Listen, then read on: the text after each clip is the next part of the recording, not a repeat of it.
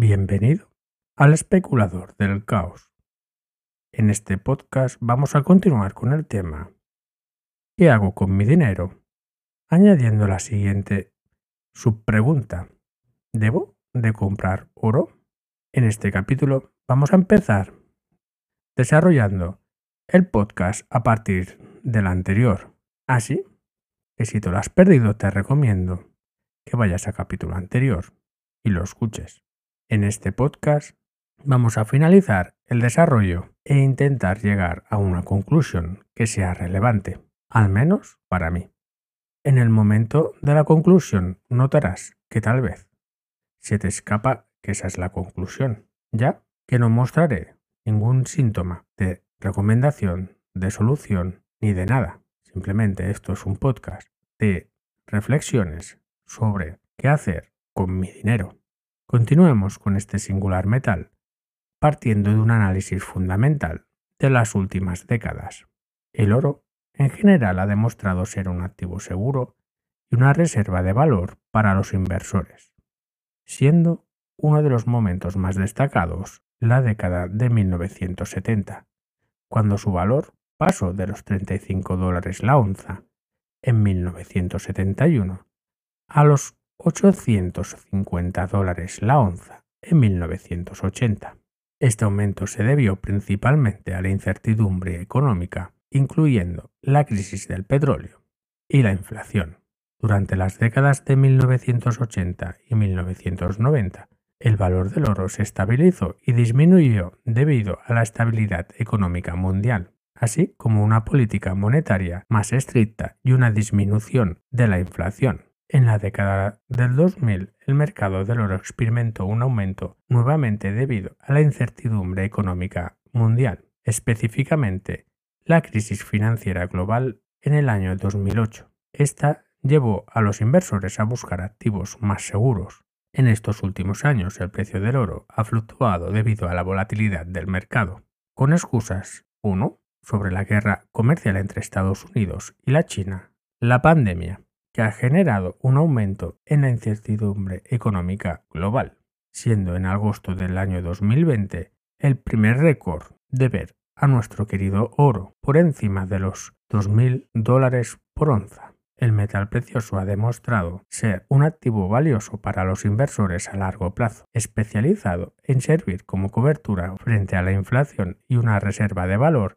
en tiempos de incertidumbre económica global. Sin embargo, siempre existe el riesgo de tener o de sufrir pérdidas significativas en el corto plazo, debido a la volatilidad del mercado y a los cambios entre la oferta y la demanda.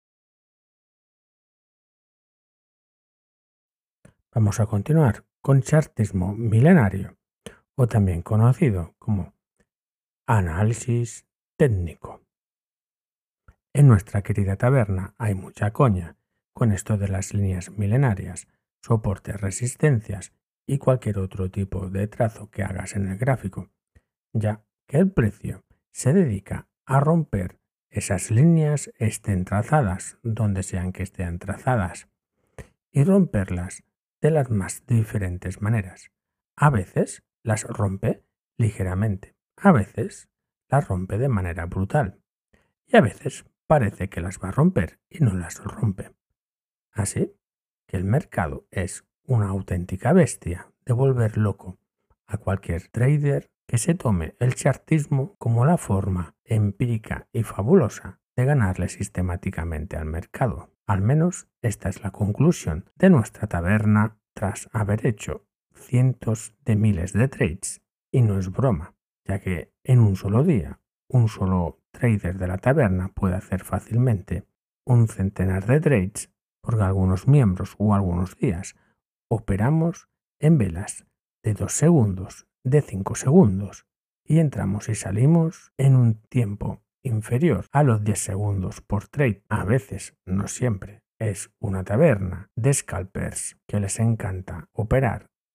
Empecemos en el año 1834, que son los datos de análisis técnico que puedo tener, donde en ese año empieza a cotizar a 20 dólares la onza, manteniéndose en el precio entre 20 y llegando a un máximo de casi 21 dólares en el 1928, lo que viene siendo 90 años de estar el precio parado en torno a los 20 dólares la onza.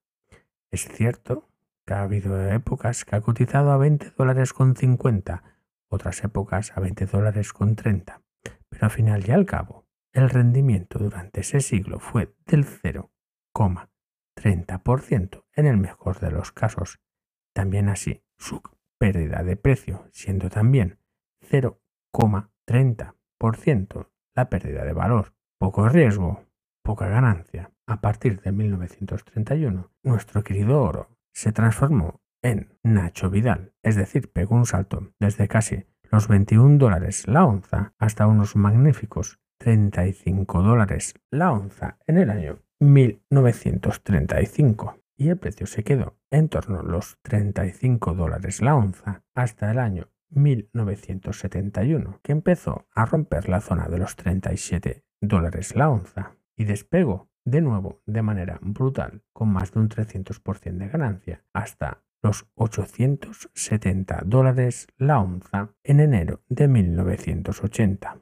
A partir de la década de los 80 el precio estuvo cayendo lentamente pero de manera dolorosa para todos aquellos que estaban holdeando este metal, llegando a tocar un mínimo de los 252 dólares la onza en septiembre del año 1999, tras el cual ese mínimo empezó levemente a repuntar hacia arriba y siendo de manera muy agresiva un bull run en el año 2001, concretamente en mayo, tras el cual se tomó un pequeño bull run hasta los 300 dólares y luego se tomó una Viagra o algo peor, porque llegó en cuestión de una década al precio actual de los 2.000 dólares. Así que aquellos que tomaron posiciones de compra a finales de los 90 y las mantuvieron y se retiraron por vida, se jubilaron o lo que fuese y salieron en torno 2010-2011 se llevaron grandes beneficios de alrededor de más de un 500% sin problema. Sin embargo, los que compraron a principios de los 80 y tuvieron que empezar a recuperar ganancias o a retirar posiciones porque la vida da muchos cambios, a finales de los 90 tuvieron pérdidas muy grandes, siendo estas de hasta dos tercios del valor en el que habían comprado. Actualmente el precio está en 1945 dólares, es decir, no hemos roto el techo que se formó en los máximos del año 2011. Hemos tenido dos canales laterales bien diferenciados, uno más estrecho, que está en la zona de los 1.600 a los 2.000 dólares, que es donde nos encontramos en estos dos últimos años, y estamos en la parte superior, y un segundo canal que está en la zona de los 1200. Espero que te recuerdes esa maravillosa frase que se dice en redes sociales, que creo que es de Warren Buffett o de Benjamin Graham. Compra barato para vender caro. El precio hoy está a 1945 y de momento lleva una década desde el año 2011 que no rompe el techo de los 2.050 dólares la onza. En estos últimos años he escuchado expertos y expertas que esto va directamente a los 2.400, que los 2.400 son un hecho, pero visto con perspectiva, aquí estamos en 1945 una vez más y espero que tengas mucha, mucha paciencia con este maravilloso metal, que analizado a un siglo vista siempre tiene una tendencia al alza,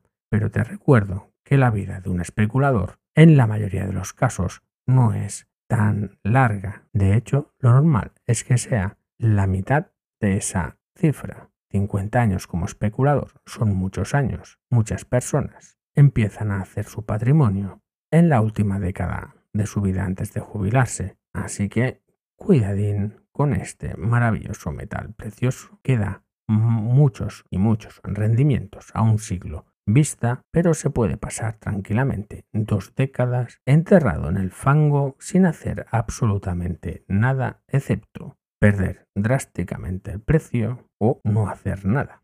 Doy las gracias a nuestro querido oyente Rafa por el apoyo incondicional a este podcast. Me ha costado mucho acabar esta segunda parte, ya que el análisis técnico no sabía exactamente cómo hacerlo. Lo he grabado muchísimas veces y ninguna de ellas me ha satisfecho del todo. No porque haya intentado predecir el precio, sino porque quería que se escuchara de la manera más eficaz que ha estado haciendo el precio durante este tiempo sin ver en ningún momento ninguna gráfica, pero haberlo conseguido, que hayas disfrutado y que hayas ganado unos maravillosos satoshis escuchando este podcast, ya que en Fontaine te llevas un satoshi por minuto cuando escuchas este podcast o cualquier otro de la red de Fontaine. Espero ver tus réplicas en los comentarios y así poderte contestar en comentarios o mejor todavía, dedicarte un podcast contestando ese comentario. Gracias por escucharme y saludos desde nuestra querida Taberna del Caos.